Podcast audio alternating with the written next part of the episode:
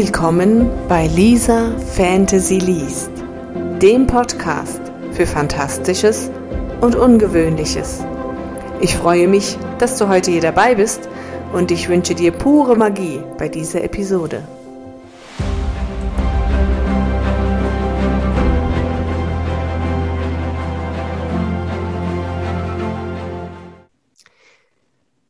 Willkommen zur Folge 6. Auch heute habe ich wieder eine Gastautorin da und ich freue mich sehr herzlich, dass Yvonne Mick, die unter dem Autorenpseudonym Yvonne Wundersee heute dabei ist. Sie ist wie ich jemand, der im Bereich Fantasy schreibt. Das freut mich sehr. Hallo, Yvonne. Hallo, schön, dass ich da sein darf. Freut mich, dass du dir die Zeit genommen hast. Und natürlich sind meine Zuhörer neugierig und würden gerne ein bisschen was von dir wissen. Also wer bist du? Was schreibst du? Was machst du so? Ich bin eigentlich total langweilig. Ich bin Mami von zwei Kindern, Vorsitzende vom Elternbeirat, arbeite im Büro, also ganz tristes, tröges Leben. Und deswegen schreibe ich auch Fantasy, weil irgendwie muss ja der Kopf mal raus aus der langweiligen Welt und was Neues erschaffen und in eine Welt abtauchen, die es sonst nicht gibt. Ja, ansonsten habe ich auch noch einen Mann zu versorgen, einen ganz lieben Kerl. äh, habe zwei Hunde, mit denen ich viel rausgehe und ähm, durch die Kinder auch so einen kleinen Bauernhof hinten dran. Wir haben noch zehn Hühner und zwei Hasen, ähm, weil der Kleine keine Eier mehr aus Legebatterien isst. Der hat das einmal gesehen und ist total heulig weggelaufen. Also wir sind ganz normal bekloppt und äh, haben ganz viel Spaß am Leben. Jetzt ist es ja so, du hast das Buch Das Erbe der Lilith. Das ist, soll eine siebenteilige Folge werden und am 1.11. ist der zweite Teil rausgekommen. Wie kamst du auf die Idee? Ähm, ist eigentlich keine so schöne Geschichte. Ähm, ich habe angefangen, ähm, dieses Buch zu schreiben, ähm, als mein erstes Kind am plötzlichen Kindstod gestorben ist. Und ich brauchte irgendwas, um das zu verarbeiten und brauchte dann eine Geschichte, wo jemand versucht, ein Baby zu retten.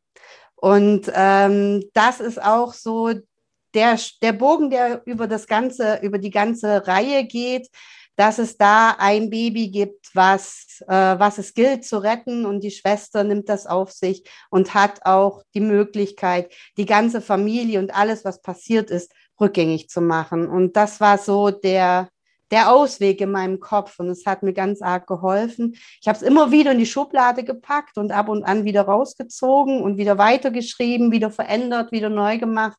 Und erst vor, einem Jahr ungefähr habe ich dann so den Anreiz gekriegt, jetzt darf es raus, jetzt darf's, ist es aus mir raus und jetzt darf es auch raus an die Öffentlichkeit und auch andere dürfen sehen. Und ähm, das war so ein Befreiungsschlag. Ja. Wow, das ist ja, das, äh, warum dann Fantasy? Um die Distanz zu haben oder war das schon immer so dein Genre? Ähm, Fantasy macht die ganze Geschichte nicht so hart. Wenn ich das im äh, realen Leben geschrieben hätte, wie es mir wirklich ging, wie ich es wirklich erlebt habe, hätte ich, glaube ich, nichts Schönes an der Geschichte finden können. Und so konnte ich in diese Fantasy-Geschichte, ich konnte eine kleine Liebesgeschichte einbauen, ich konnte ähm, andere Welten einbauen, andere Völker, die glücklich und harmonisch miteinander leben. Ich konnte in dieser ganzen tragischen Geschichte Schönheit verpacken. Und das hat mir geholfen, auch die Schönheit in meinem Leben wiederzufinden. Wow. Jetzt ist es ja so, du veröffentlichst das als Self-Publisherin. Warum? Ja. Ähm, als ich die Entscheidung getroffen habe, dass das Baby jetzt endlich in die weite Welt hinaus entlassen werden darf, äh, war ich einfach zu ungeduldig. Also ich hätte die Zeit und die Muße nicht gehabt, da noch anderthalb Jahre äh, zu warten oder zwei Jahre bis Ver Verlage das dann rausbringen. Und ich glaube, es hätte mich auch ziemlich niedergeschlagen, wenn dann eine Ablehnung nach der anderen gekommen wäre, weil äh, das ja wirklich Herzblut ist. Das ist mein ein Stückchen meiner Seele, was ich da an die Menschheit weitergebe. Und äh, da dann negative Rückmeldungen zu kriegen, das hätte mir, glaube ich, nicht so gut getan in dem Moment. Mhm. Und stand das von Anfang an fest, dass das siebenteilig wird? Ähm, ja, weil ähm, ich habe mir gleich von Anfang an in, in den Kopf gesetzt, es gibt da ähm, sieben Opale, die die ähm, Seelenteile von Satan beherbergen, die in einem Spiegel vorher ähm, befestigt waren und dann in die sieben Dimensionen ähm, geschleudert werden. Sieben ist ja auch im Märchen so eine magische Zahl. Und ich wollte unbedingt die sieben, weil es ja auch eine Glückszahl ist und es ist einfach was Schönes.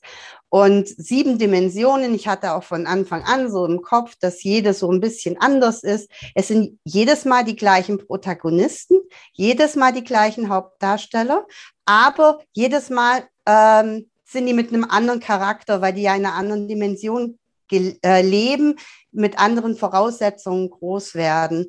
Und ähm, deswegen äh, die sieben und das, was in diesen sieben Dimensionen geschehen soll, war eigentlich schon immer von Anfang an klar. Weniger geht gar nicht. Bist du dann, was dein Projekt angeht, eher eine Planerin gewesen oder doch eher Bauchschreiber? Also beim ersten Buch war alles Bauch. Komplett raus und äh, es musste einfach wie Pulverfassexplosion raus. Ähm, jetzt beim zweiten, ich wusste ja, wie es ausgehen soll. Es ist ja eigentlich immer die gleiche Handlung. Die kommen in die Dimension, die suchen dem Opal, die ähm, treffen auf irgendwelche anderen Völker und nur die, die Hintergrundmusik ist eine andere. Es gibt immer wieder noch einen zweiten anderen Antagonisten, der denen was Böses will und so weiter. Aber bei der zweiten ähm, habe ich dann die Zwischenreise ähm, meiner Hauptdarsteller schon geplant. Ich habe auch geplottet, ähm, weil ich dann einfach nicht mehr so viel Zeit hatte zum Schreiben, weil ich auch wieder arbeiten gegangen bin dann und auch Vollzeit. Und ähm, ich glaube, das hätte ich dann ohne Plot nicht so gut hingekriegt, weil dann ähm, die Zusammenhänge, die Strukturen ähm, zu schwierig gewesen wären, wenn du dann mal eine Woche, zwei Wochen nicht schreiben kannst. Ähm, muss man ja dann wieder zwei, drei Kapitel nochmal lesen, bis man dann wieder reinkommt. Und so konnte ich mich am Plot entlanghangeln. Und ich glaube, das hat der Geschichte auch ganz gut getan. Das heißt, hast du feste Schreibzeiten, damit du dein Pensum schaffst, oder wie organisierst du dich damit? Also ich schreibe mit Papyrus. Da gibt es ja diese ähm, Schreibvorgaben, die man einstellen kann. Und dann stellt man eigentlich Wörter ein, die man äh, pro Tag erreichen will. Ich gebe mir immer das Ziel, dass ich jetzt sage, pro Buch ähm, gebe ich mir ein halbes Jahr, um das fertig zu machen, zum Schreiben mit Lektorat und so weiter, bis es wieder raus darf. Ähm, das heißt, äh, fünf Monate zum Schreiben. Meine Lektorin hat auch schon den Termin, die weiß ganz genau, wann das Buch kommt. Und das ist so mein Druck im Nacken. Und dementsprechend äh, packe ich mir gerade pro Tag ähm, ungefähr 600 Wörter. Ähm, wenn ich mal einen Tag nicht schaffe, dann schaffe ich halt am nächsten Tag dafür mehr. Aber so im Schnitt, die sind die 600 Wörter pro Tag. Ein ordentliches Pensum. Wie schaffst du das? Also mit ähm, Kindern und Hund und Mann und Arbeit? Ich schreibe eigentlich immer. Immer wenn ich sitze, schreibe ich. Immer äh, Pausen also ich gehe mit den Hunden raus, ziehe mir die Schuhe aus, mir geht, kommt eine Idee und ich schreibe. Also der Laptop ist auch immer an. Ähm, wenn ich den gerade nicht dabei habe, wenn ich mit den Hunden laufe, habe ich äh, mein Diktiergerät übers Handy dabei und spreche das und tippe das dann zu Hause schnell runter. Also ähm, es ist immer so ein Zwischendurch. Also die Geschichte ist immer da, die ist immer präsent und ähm, es kommen dann auch immer wieder neue Ideen, wo vom eigentlichen Plot abweichen, wo man so eine Kurve fährt. Und ich glaube, das ist dann so lebendig, das ist schön. Jetzt ist natürlich äh, in der Fa Fantasy ganz viel Magie. Was ist Magie für dich? Magie ist in allem. Also ähm, Magie kann auch in einem schönen äh, ähm, Anblick sein. Magie ist, äh, also bei mir in meiner Fantasy-Welt ist die Natur ganz viel Magie. Es geht ganz viel um Mutter Natur, die Magie schenkt. Also äh, meine äh, Protagonistin ist nicht von Natur aus magisch. Sie kriegt die Magie geschenkt von Mutter Natur, die leiht sie ihr. Und ähm, so ähm, ist Magie etwas, es kann ähm, sein, dass ich, dass, dass äh, meine zwei äh, Protagonisten sich in die Augen schauen und das ist schon Magie und dann knistert und dann ist das einfach was ganz Tolles. Und ich finde auch, Magie ist das, was der Leser sich vorstellt beim Lesen. Ähm, dieser Film, der im Kopf passiert, ähm, weil der Leser äh, sieht ja nicht nur das, was ich schreibe, sondern er spinnt ja seine eigene Welt und das ist doch auch ein Stück weit Magie. Das hast du sehr schön gesagt. Ja, das stimmt. Dann würde ich sagen, Zeit für deine Magie. Du bekommst dann jetzt hier und jetzt den Raum, um deine Geschichte vorzulesen und ich freue mich schon sehr darauf. Also, ich lese den Prolog vom zweiten Teil vom Erbe der Lilith. Ähm, es handelt von meinem Antagonisten in diesem, äh, in diesem Teil. Und deswegen ist es auch alles ein bisschen traurig, weil er muss ja erstmal böse werden. Komm, Stefano, spiel mit mir. Heidi rannte über die Wiese. Ihre kleinen Beine hopsten über die Grasnarben und sie lachte ausgelassen. Blonde Zöpfe mit roten Schleifen flatterten im Wind. Ihre Wangen waren sanft gerötet. Wart nur, ich krieg dich schon zu fassen, du verrückte kleine Waldelfe. Ich bin eine Elfe, jauchzte Heidi laut. Sie sprang hoch und streckte die Arme in die Luft. Ich kann fliegen, siehst du, Stefano, ich fliege bis hoch in die Wolken. Heidi rannte in den Wald und ich folgte ihr. Ich war so glücklich. Heidi war die beste kleine Schwester der ganzen Welt. Auch wenn sie mich manchmal nervte und nie auf mich hörte, war sie doch toll. Und ich war nicht mehr alleine. Wir lebten in einer sehr einsamen Gegend und bis zur Geburt von Heidi gab es nur meine Eltern und mich. Wir arbeiteten auf den Feldern, versorgten die Tiere und Mutter und ich stellten Töpferwaren her, die wir zweimal im Jahr in Parisa verkauften. Diese Tage waren meine Abenteuer. Ich stellte mir vor, dass ich ein reicher Kaufmann sei, der mit seinem Gefolge in die große Stadt einreiste. Ich träumte davon, dass der König persönlich bei mir Waren kaufte und mich für mein handwerkliches Geschick lobte. Diese Zeiten vergingen in Parisa immer wie im Flug. Und eines Tages, als wir uns auf dem Wagen zwischen Kannen, Tellern und Schüsseln zur Nacht niederließen, erzählte mir meine Mutter, dass ich nun bald ein großer Bruder sein würde. Ich staunte und er umarmte sie herzlich. In dieser Nacht träumte ich davon, ein großer Bruder zu sein aber niemand hätte mir glaubhaft machen können, wie wundervoll das Leben mit Heidi werden würde. Jetzt war sie schon vier Jahre alt und ich war mit meinen elf Jahren ihr Held. In den wenigen Zeiten ohne Arbeit streiften wir gemeinsam durch die Gegend und erkundeten Wälder und Berge.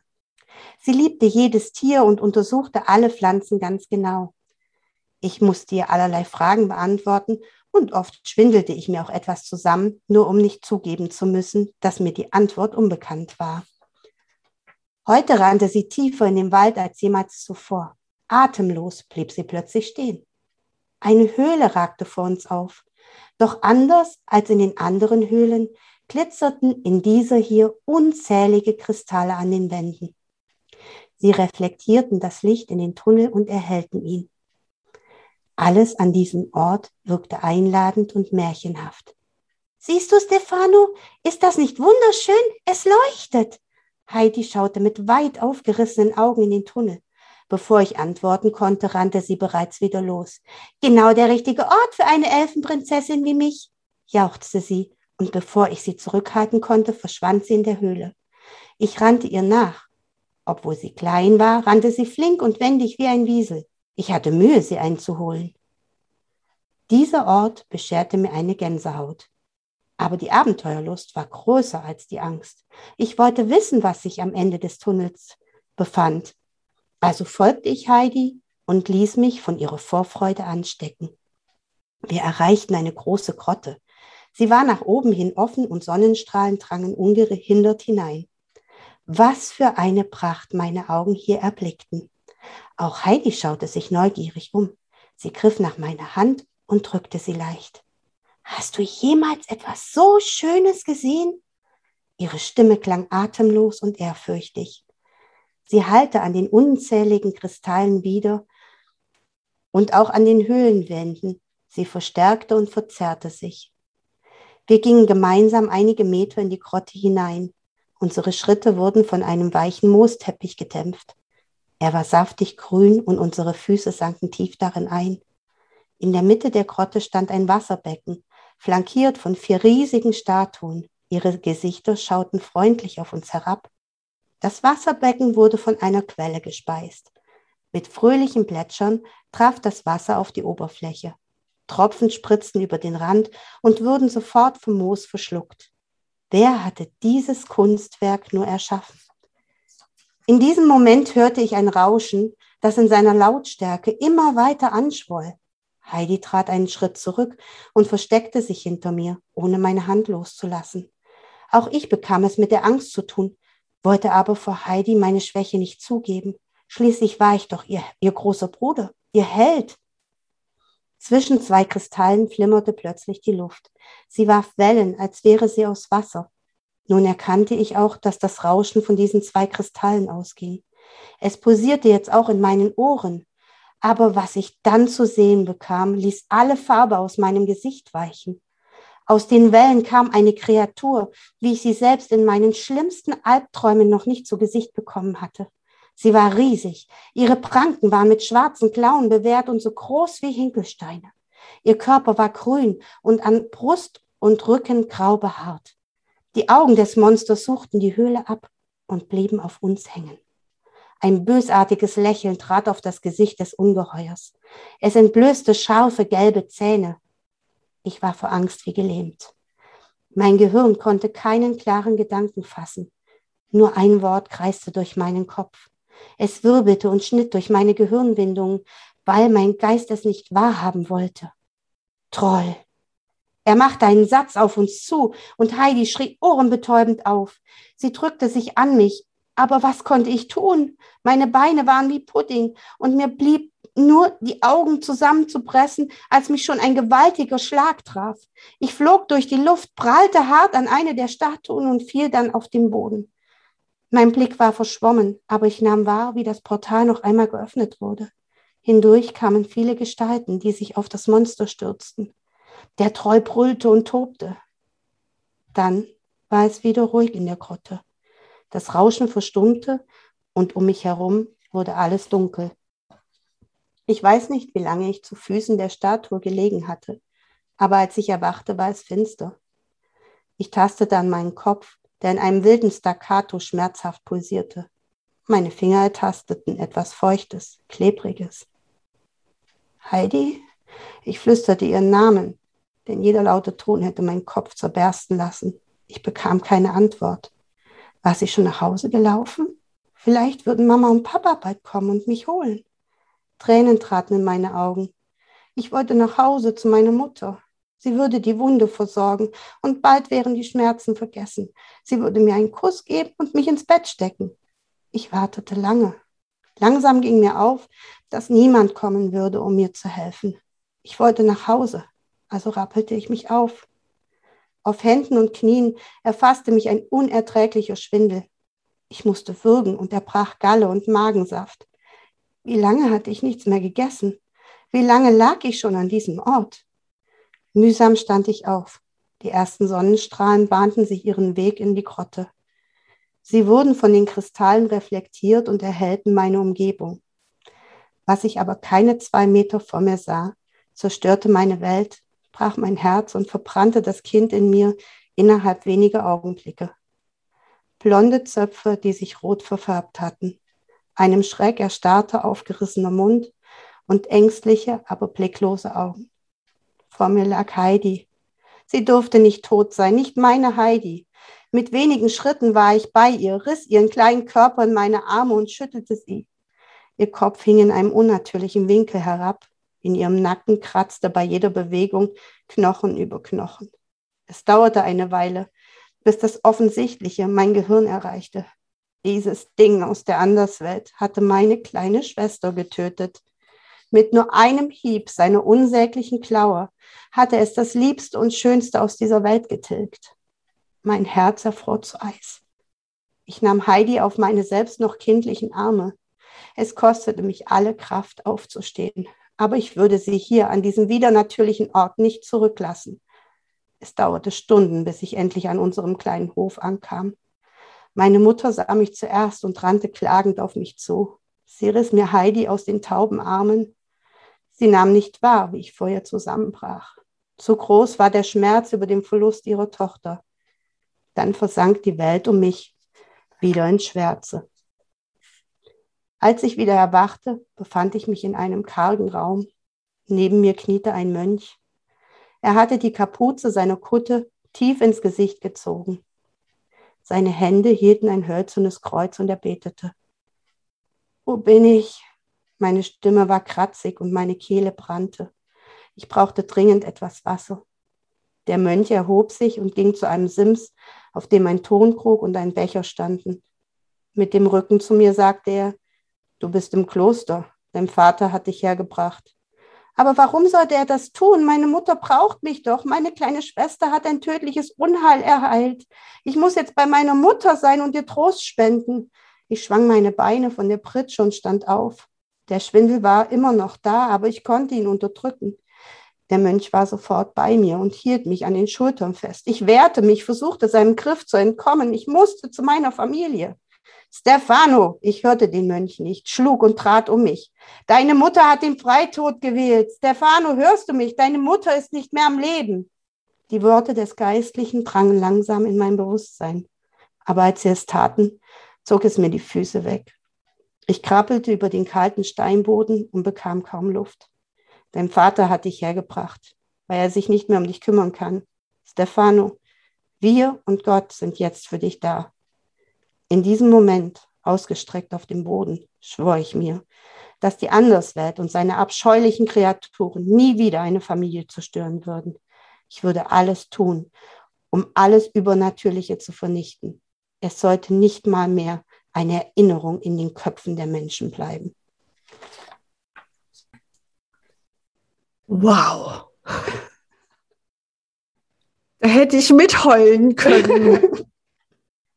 da hat man ja gleich Mitleid mit dem Antagonisten, weil das ist ja, Stephanus ja der Böse in deiner genau. Geschichte. Genau. Ja, aber das, ähm, dann versteht man, das ist ja gemein. Ja, genau. Man hat ihn eigentlich gern, man versteht es, aber er übertreibt es halt maßlos.